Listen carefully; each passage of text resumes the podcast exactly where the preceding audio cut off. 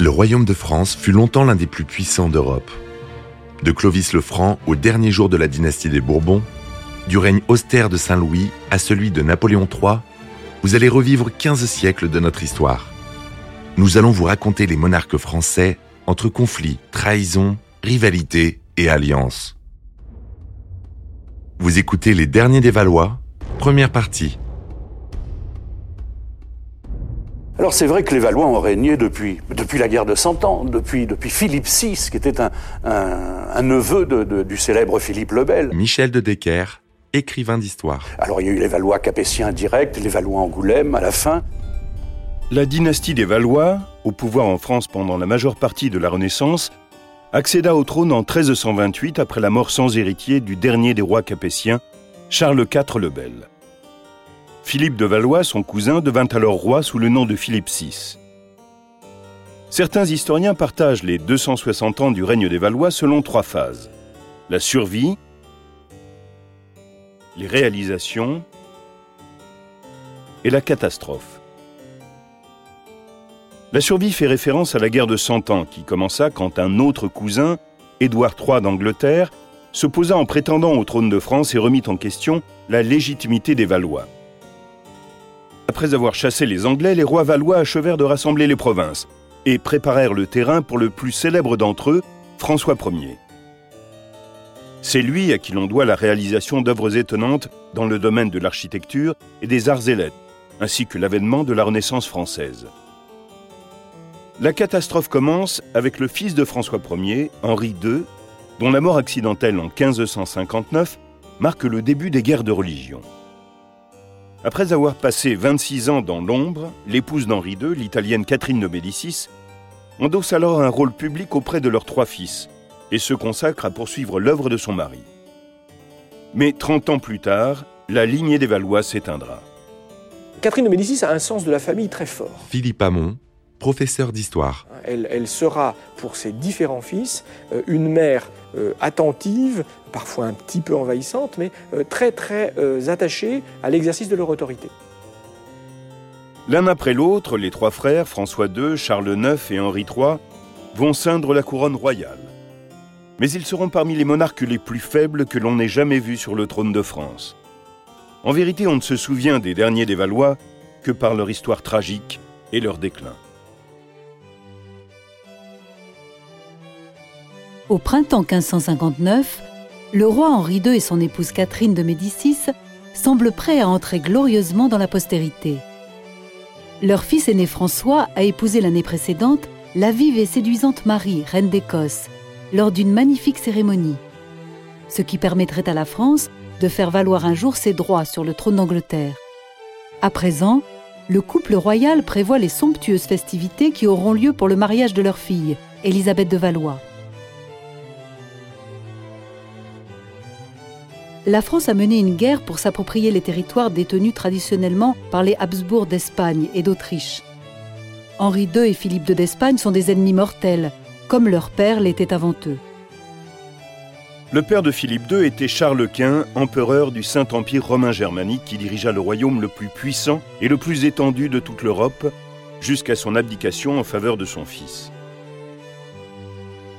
François Ier, père d'Henri II, s'était mis en travers des ambitions de l'empereur Habsbourg tout au long de son règne. À court d'argent et préoccupé par la propagation du protestantisme, Henri de France et Philippe d'Espagne se voient contraints à faire la paix en 1559. Elle met fin à une rivalité de plus de 40 ans entre les deux familles. La paix est scellée par le mariage d'Élisabeth de Valois avec Philippe II d'Espagne. Ces mariages royaux semblent annoncer une nouvelle ère de stabilité et de prospérité. Henri II est un colosse, euh, bel homme, rompu à tous les exercices physiques. Michel Carmona, historien. Il tient beaucoup de François Ier, son père. Et euh, Henri II aime beaucoup l'un des grands sports euh, des gens de sa catégorie, j'allais dire, c'est-à-dire des rois, des princes, de la grande noblesse, qui est les tournois, ce substitut de la, de la guerre. Pour célébrer l'événement, Henri organise durant l'été un tournoi de trois jours à l'Hôtel des Tournelles. Contre l'avis de ses ministres, il participe lui-même aux joutes. Le troisième jour, la lance de bois de son jeune adversaire transperce le haume du roi, se casse et s'enfonce dans son œil.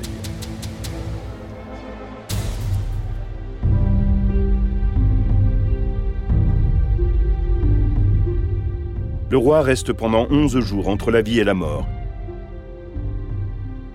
Mais bientôt l'infection gagne et il meurt le 10 juillet 1559.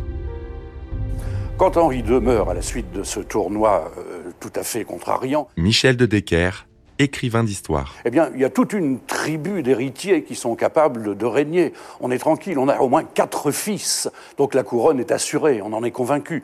On a d'abord le petit François II, euh, le futur petit François II. Ensuite, on va avoir le Charles IX, qui arrivera après François II, et Henri III. Mais il y en avait encore un autre, il y avait encore Hercule, le duc d'Alençon. Donc quatre fils, on était sauvés.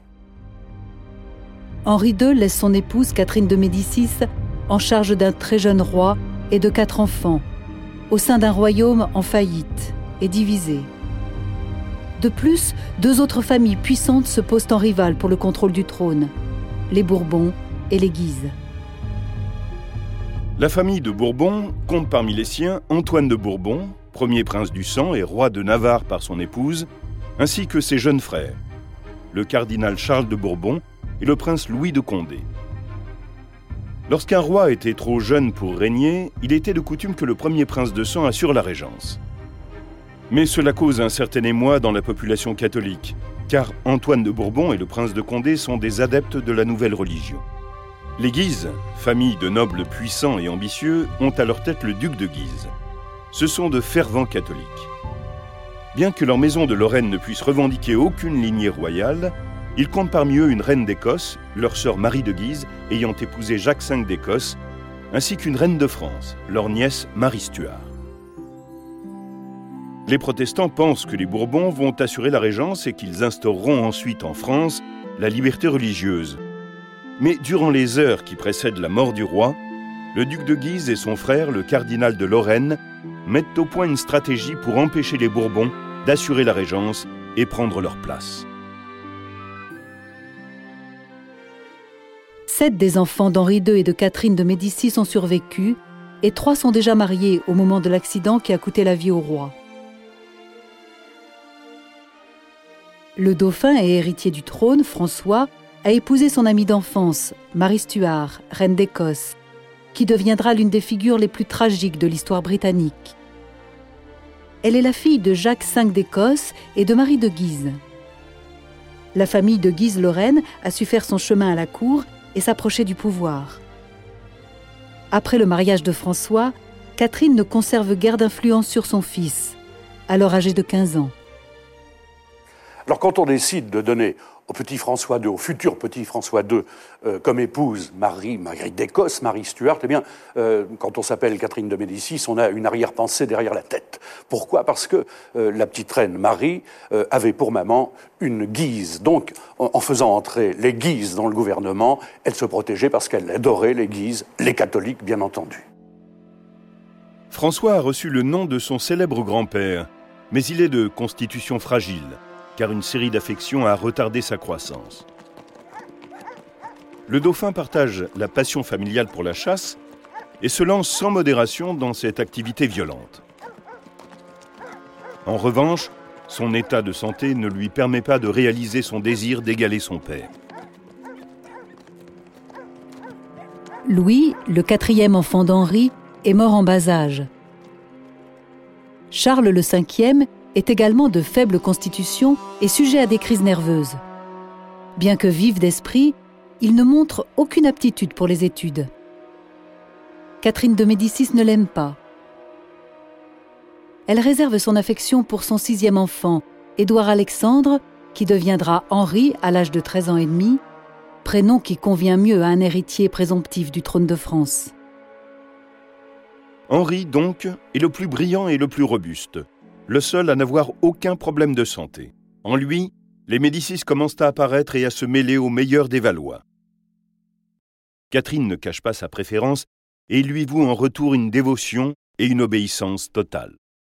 Catherine de Médicis, depuis l'avènement de euh, Charles IX, euh, joue ce jeu de bascule entre les Guises et le parti protestant. Michel Carmona, historien. Lorsqu'elle euh, incline du côté du parti protestant, euh, elle euh, met tout son poids dans la balance pour conclure un mariage très politique entre l'un des princes du parti protestant qui s'appelle Henri de Navarre, le futur Henri IV, et l'une de ses filles, Marguerite, celle qu'on appellera plus tard la reine Margot. Marguerite, dite Margot, est la septième des enfants. Elle possède de nombreuses qualités. La beauté, l'amabilité, le charme. Bien qu'elle et son frère Henri manifestent le même attachement envers leur mère, Catherine de Médicis n'a Dieu que pour son fils et se montre très sévère envers Marguerite. En réaction, Marguerite cherchera l'amour partout où elle pourra le trouver.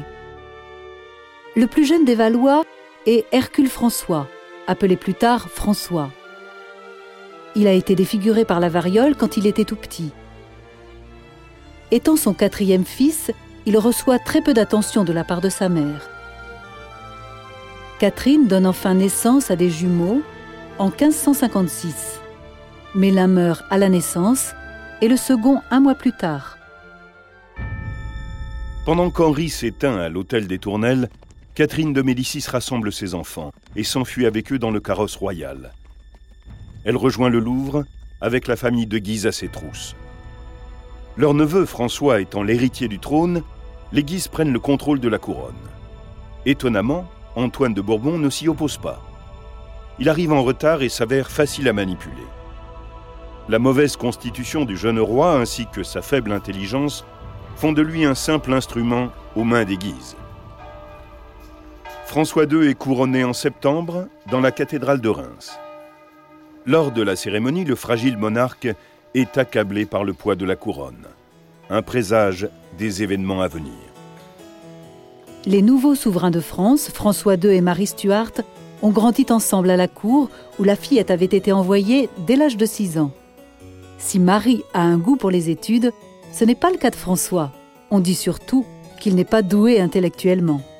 Malgré son aspect chétif, il préfère la chasse, l'équitation et le tir à l'arc. François, qui idolâtrait son père, est très affecté par sa mort. Il se console en s'adonnant à des exercices violents. Pour un Valois, chasser est le seul remède contre les vicissitudes de la vie. Il consacre les six premiers mois à la chasse, puis les forces lui manquent et il tombe gravement malade. Il se plaint d'un abcès à l'oreille. Catherine consulte pour lui plusieurs médecins à Fontainebleau. Il lui recommande de passer l'hiver à Blois, tout en sachant qu'il ne lui reste que peu de temps à vivre. La soumission des Bourbons à la famille de Guise est un mauvais coup porté à la cause protestante. On craint que les tensions religieuses qui couvaient sous le règne d'Henri II ne mènent bientôt à la guerre civile. Le duc de Guise a été nommé lieutenant général du royaume, mais ses convictions catholiques sont momentanément maîtrisées par le chancelier de France, Michel de l'Hôpital, qui est protestant. L'exclusivité dont bénéficient les Guises et leurs procédés désinvoltes éveille le ressentiment des princes du sang. C'est d'abord le fier prince de Condé de la famille des Bourbons qui manifeste son opposition au pouvoir des Guises. Il est suivi par son frère, le changeant Antoine de Bourbon, roi de Navarre. Comme les Bourbons, de nombreux nobles se sentent exclus du pouvoir et rejoignent les protestants. Les persécutions initiées par Henri II se poursuivent avec la même rigueur, et les protestants ne savent plus quoi faire. Alors l'enlèvement de François II est prévu par euh, les Bourbons-Condé euh, à Amboise. C'est ce qu'on appelle le tumulte d'Amboise, organisé par, par un homme de main qui s'appelle La Renaudie. Michel de Decker, écrivain d'histoire. Et il y aura, à la suite de ça, il y aura quelque chose comme 1500 morts. On imagine euh, le château d'Amboise gorgé de cadavres suspendus aux murailles, euh, la Renaudie étant coupée en différents morceaux, en cinq ou six morceaux qu'on a essaimés dans toute la ville d'Amboise pour bien montrer qu'il était euh, vraiment fautif d'avoir tenté cet enlèvement du roi. Et à partir de ce moment-là, évidemment, les, les protestants qui ont été sévèrement châtiés, sévèrement punis, vont se transformer non plus en, en parti religieux, mais en faction, en parti politique. La cour doit quitter Amboise pour Chenonceau, où ont lieu les dernières exécutions. 56 victimes s'avancent tour à tour, tandis que courtisans et notables, y compris le roi, sa mère, sa femme, ses petits frères et sœurs, sont forcés d'assister aux châtiments atroces. Les prédictions de Catherine se réalisent. Ces exécutions brutales n'ont fait qu'attiser la colère. Le peuple s'élève contre ce qu'il estime être un gouvernement illégitime.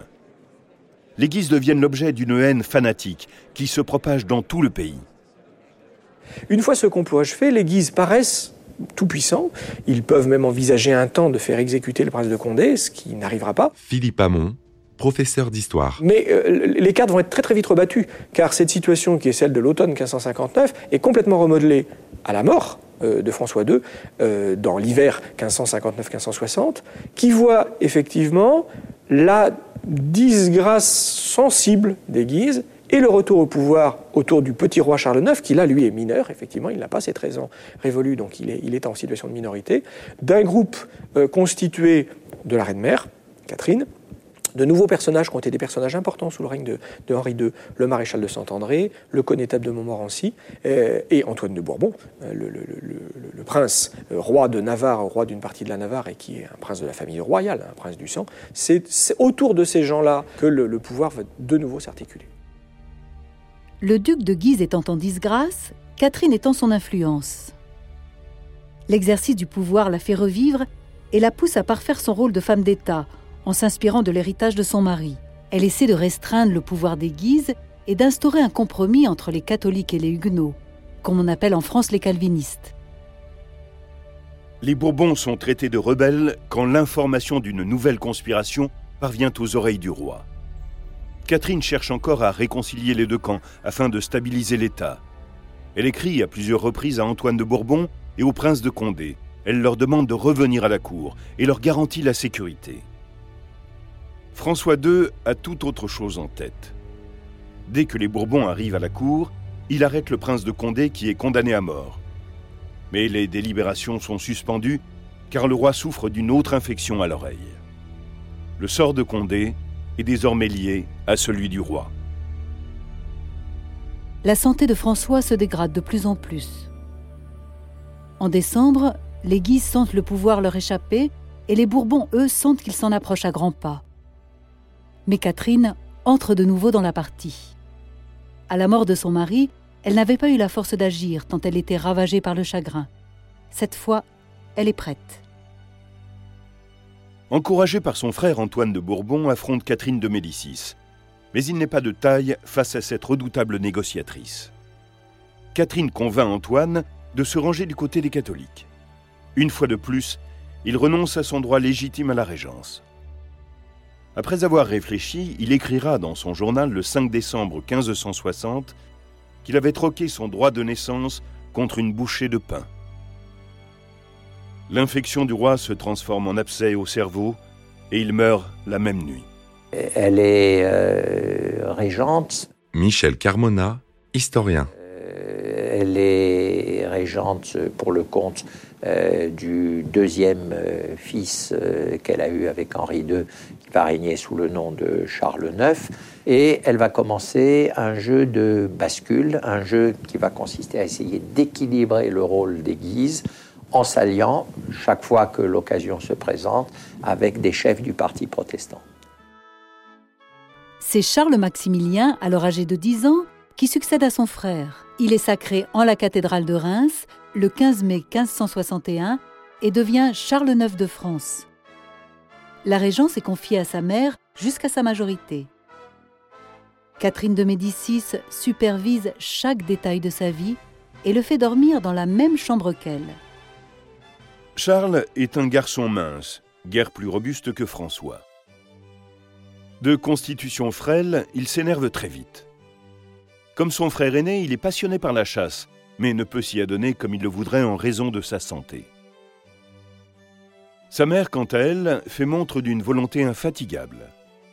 Elle emploie toute sa force et son art de la ruse pour remettre sur pied les finances du pays et résoudre la question religieuse, tout en évitant que les puissances étrangères s'en mêlent. Pourtant, le règne de Charles IX va être marqué par les guerres de religion, qui, comme on le craignait, éclatent finalement en 1562, plongeant les deux camps dans la violence. Les Huguenots bénéficient d'un soutien considérable dans la noblesse, tandis que leurs ennemis, qui formeront plus tard la puissante Ligue catholique ou Sainte Ligue, sont menés par la maison de Guise. Catherine et Charles évitent de prendre parti trop ouvertement. Les guerres de religion vont opposer un parti protestant à la monarchie, massivement soutenue par les catholiques. Philippe Hamon, professeur d'histoire. Ça, c'est le cas de figure qui va durer pendant, disons, les dix bonnes premières années.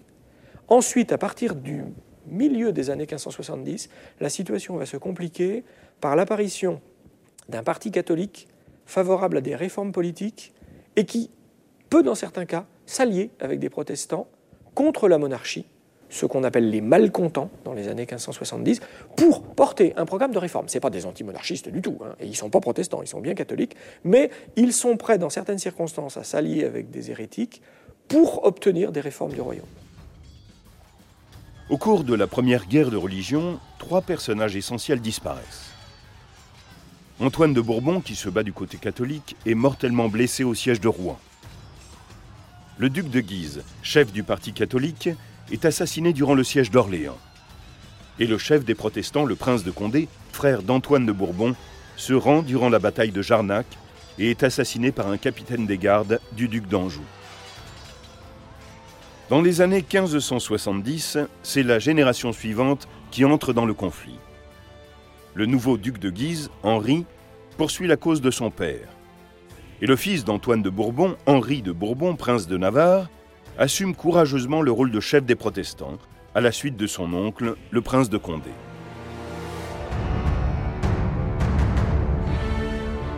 Vous venez d'écouter Roi de France. Si vous avez aimé ce podcast, vous pouvez vous abonner sur votre plateforme de podcast préférée et suivre Initial Studio sur les réseaux sociaux.